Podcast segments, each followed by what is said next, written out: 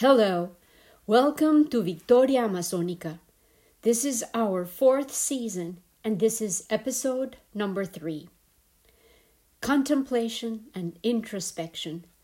The parallels between a bloom that dies so that seed might one day recreate, and the words left behind by a departing prophet. Hello again. I am Lina Cuartas, and after two months of essential respite, I feel ready to come back to look within the eyes, surrounded by wilderness that I so lovingly described during my last episode.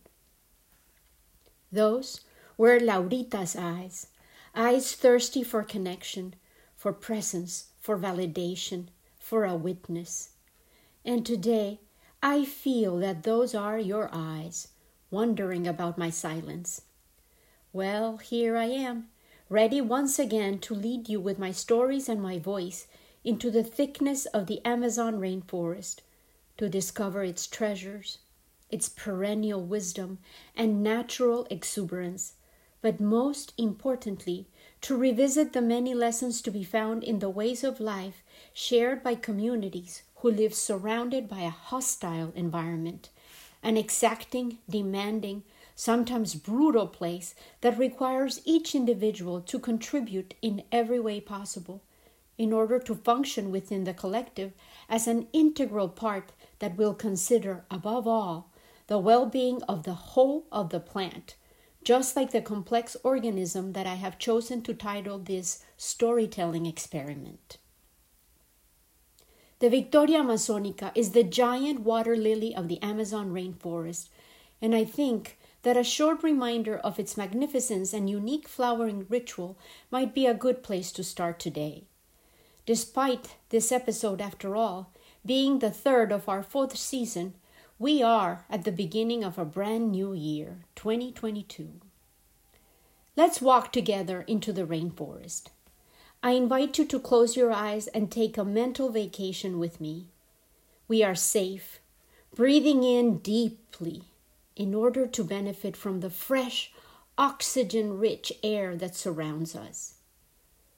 We feel the humidity in the air, the kiss of which makes everything grow effortlessly and long to reach high above to be touched by a furtive ray of sunlight that might escape the thickness of the canopy. That dense tapestry of greenery that seems to create a stage above us, around us, behind us. Yet, we can see a path in front of us, a well worn clearing that seems to allow us to move forward with ample space for our bodies to break through the emerald forest. We delight in every step, grateful for the fabric that covers our legs and arms, protecting them from the many buzzing, fleeting winged creatures that seem to be our guides. Our legs and arms can move freely. We can even lift our arms and swing them around and feel no need to push branches or remove obstacles in order to make headway. Soon, our eyes detect a glow in the distance. We identify a lake at the end of our open path, an oxbow lake, those serene pools of water where Victorias Amazonicas love to propagate and coexist with pink dolphins those rich reservoirs of debris where the giant lilies find everything they need to grow luxuriously. You are a guest of honor, invited to witness the blooming ritual of the Victorias Amazonicas. The giant lilies are large flowering plants, and the many components of the organism are connected by thick, strong stems. Their leaves are massive and beautifully patterned with deep crevices that resemble wrinkles of experience and age on a human face. The leaves open up slowly from tightly folded cocoons covered with thorns. The underside of each leaf has a slightly different purple hue, contrasted with dark green that intensifies as the leaf flattens to cover the water. The ways in which magenta and green are combined in the plant are an artist's dream. Yet, the blooms are definitely the stars of the show. Some experts have compared their aroma to ripe pineapple, but it's not quite the same. The smell is not fruity, but it is pervasive and seems to intensify and diminish as the flower goes through its performance. The buds in which the baby flower is nestled are not as big as the leaves, but they are thicker and also covered with barbs in order to prevent fish from destroying the precious flower. I often thought that the Victorias were like a warrior, dressed for battle. Every surface of the plant, except the petals, is covered with thorns. That's why I concluded that these awesome flowers were similar to the mythical Amazon warriors. They seem invincible when seen from afar, protected by their flashy armor. Yet, when seen up close, the leaves are porous. Allowing the air to be trapped in their tubular veins allows them to be buoyant, so that they may spread out over the water and absorb the sunlight. Each bloom has its own protective leaf, which is deployed before the flower commences its two day blooming ceremony. Victorias have a long, colorful history, and they have obsessed many people before they seduced my imagination. The first stories I heard were from the natives, Huitotos to be exact, who live in the eastern Colombian Amazon, close to the Putumayo River. The Amazon basin, which is shared by Brazil, Peru, and Colombia, is vast, and its forests, as I have told you before, are rapidly disappearing. Victorias are mentioned within many of the origin stories of the different native communities. Many of the shamans and healers value the blooms from which they extract the essence by distillation. They believe that the essence of Victoria Amazonica has the power to connect the world of the living and the afterlife. The flower blooms over a two day period, during which it changes color from pure white to intense magenta the performance is enhanced by the physical movement of the flower itself. The flower opens its petals gradually around 5 p.m. on the first day, glowing white in all its infant glory. When it is fully opened, its central sepals start erect, as if offering its full presence like a daring ballerina, ready to dance all night long. The dazzling female flower remains displayed and exposed under the cover of darkness. Around 10 a.m. on the second day, the giant bud closes, often trapping an unfortunate beetle, intoxicated and covered with pollen. During this pollination operation, the flower becomes male. The bud remains tightly shut until around 2 in the afternoon, when the flower reopens, liberating its prey and becoming female once again. Resplendent, the bloom slowly assumes an upright position, as if in ecstasy, and its outer petals turn pink and reach down to touch the surrounding water. In the center of the bloom, a pink crown is formed by the inner petals, and the yellow stamens release an oily substance which makes the flower glisten as its pink color intensifies. The darkly magenta now mature bloom asserts its presence with aroma and its color and attracts many winged visitors. Around 11 p.m. that same night, apparently exhausted, the flower closes. She succumbs, bowing her head and slowly sinks, surrendering in order to die underwater. The flower will then decompose to feed the plant that allowed it to dazzle while it was alive. As its last precious gift, it will leave a seed behind as a token that assures the continuation of the whole plant. I am revisiting the fascinating process of the evolution of the bloom of Victoria Amazonica in order to refresh my commitment to honor her essence, the glory of her beauty, and her willing sacrifice for the health and well being of the whole plant for its endurance. I have felt overwhelmed as the previous year came to an end and we all hoped for a fresh new start, perhaps with an improvement in our pandemic situation and a renaissance of enthusiasm for our daily routines. However, the year has started with more uncertainty and ever evolving challenges for our health systems, educational institutions, and our cherished social lives and shared activities which previously seemed to unfold so naturally, easily, and joyously. I must confess that I had trouble assembling my thoughts as I started to prepare my mind, my heart, and my body for the resumption of my episodes of this beloved project that I started with the conviction to share stories, illuminate, and highlight the shared humanity that unites us all by highlighting a particular place, the Amazon rainforest, with which I have had a passionate connection my whole life. I felt the anxiety and despair that have crept into our realities, and I was unsure about how to continue to tell my stories and at the same time feel relevant and sure that I am providing a service, a voice that inspires, that invites us all to sit and listen to stories, just as our ancestors gathered around an open fire. And once again, my mother, the original Victoria Amazonica I honor with my own life, came and visited in my dreams, and she reminded me it's in books that I have always found my answers, and stories exist to be told. And eventually, whether they are discovered by one pair of eyes or many, the size of the audience does not determine the measure of their value. I, the narrator, delight in their telling, and I relive them as I voice them, creating magic. And you, dear listener or reader, participate in this extraordinary spell by imagining the scenes as they are shared, and the words themselves become seeds that generate connection, understanding, identification, and therefore the spider webs that hold humanity are strengthened, revitalized, refreshed.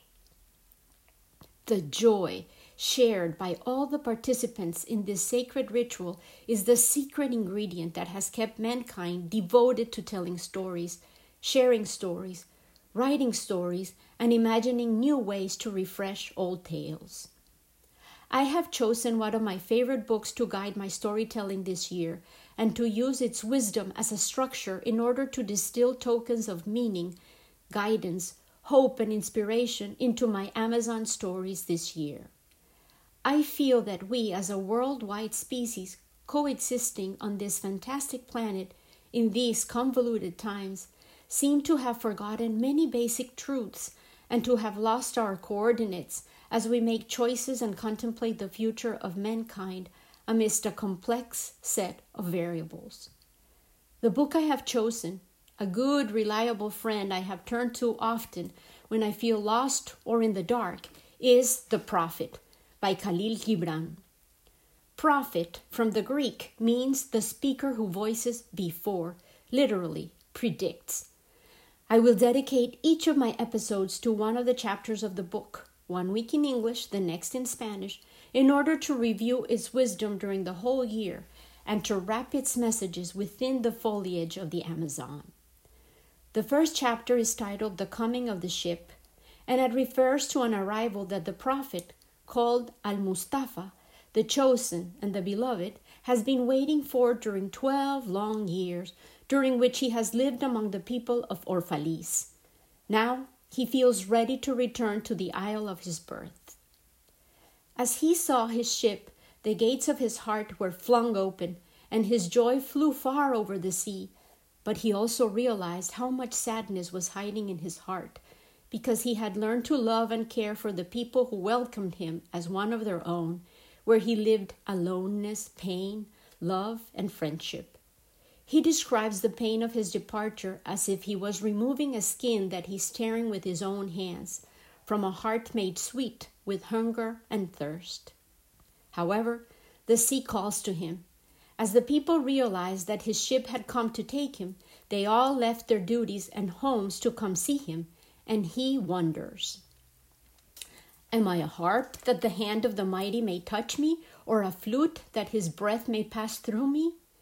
A seeker of silences am I, and what treasure have I found in silences that I may dispense with confidence? If this is my day of harvest, in what fields have I sowed the seed, and in what unremembered seasons? If this indeed is the hour in which I lift up my lantern, it is not my flame that shall burn therein. Empty and dark, I shall raise my lantern, and the guardian of the night shall fill it with oil, and he shall light it also. When the prophet had entered into the city, all the people came to meet him, and they were crying out to him as with one voice. They were hesitant to let him go. They called him their light, their inspiration, and he merely cried when he heard their supplications. A woman who was a seeress, a visionary, came to meet him. She had seen his worth since his arrival, and she said, Prophet of God, in quest of the uttermost, long have you searched the distances for your ship. Deep is the longing for the land of your memories and the dwelling place of your greater desires, and our love would not bind you, nor our needs hold you. Yet this we ask before you leave us, that you speak to us and give us of your truth. And we will give it unto our children, and they unto their children, and it shall not perish. He answered, People of Orphalese, of what can I speak save of that which is even now moving within our souls. His departure and his parting gift, leaving words of counsel and wisdom before he leaves, remind me of what the Victoria Amazonica bloom does as she performs her blooming ritual. And so, following their examples, this is what I intend to do episode by episode, week by week, to speak of that which is even now moving within our souls those winds which rustle the golden grasses of the meadows of our souls, those questions that wake us up, drenching with cold sweat, wondering what now, what tomorrow, what else might bewilder, confuse, and tear us apart within and without? Yet, in the times of the prophet, in the days I spent with the unforgettable people deep within the emerald forest, there are human matters of the heart that remain solid steadfast, unchanged. Questions about what true love is, what marriage entails, what children truly are. Concerns as mundane as daily chores, as crucial as eating and drinking, the mystery of work, the alternating waves of joy and sorrow in our lives, the very real need of a house, clothes, the sciences behind buying and selling, crime and punishment, law, freedom, reason and passion, pain, self knowledge, teaching, friendship, talking, the passage of time, good and evil, prayer, pleasure, beauty, religion, death, and the ultimate farewell. Yes, my dear listener, these items constitute, in fact, the chapters of the original book, The Prophet, published in 1923 almost a century ago. They remain relevant to our everyday exercise of living, and in their simplicity and universality, I believe it is crucial to unwrap them as the gems they are, polish their faces so that they may recover their luster and we might remember their true worth, and arrange them all over again on the crown that sits upon our hearts, which we so often neglect and that requires the strength of gems of character in order to outshine the spines that life so often, casually, seems to drop onto our individual paths. I will borrow the structure from the prophet himself, from Gibran's book, summarizing, reassembling, and sharing his wisdom, and therefore I dare assert that I am not speaking as Lina Cuartas merely, my voice is the instrument, certainly, but I am responding to a current of ideas that has been fed by geniuses for centuries, by our ancestors, prophets, seers, writers, thinkers, who left us treasures disguised as paper, bound, and covered with letters, books that might remind us of our values, our shared needs, our weapons for spiritual battle, Merely by sitting on shelves, they cannot proclaim their truths. They require us to read them, voice them, share their stories. I volunteer for this task, and I lend my voice willingly for the propagation of the seeds of the words of the prophet. May they take root in your heart and generate a strong forest, as dense and as bewitching as the Amazon herself. I began my episode by revisiting the blooming ritual of the Victoria Amazonica which ends by the sacrifice of the flower itself, which bows her head in total submission, surrendering to the waters, and collapses to the depth of the oxbow lakes where it grows, in order to rest, accept her death, and allow the seed, which is cocooned safely within her inner petals, to mature. That seed will eventually ripen, germinate, and assure the continued regeneration of the plant with new leaves, new blooms, new connective tissue, and the Victoria Amazonica in death will reassert the majesty of life. Plenitude then has been achieved when the cycle of death and life is perpetuated.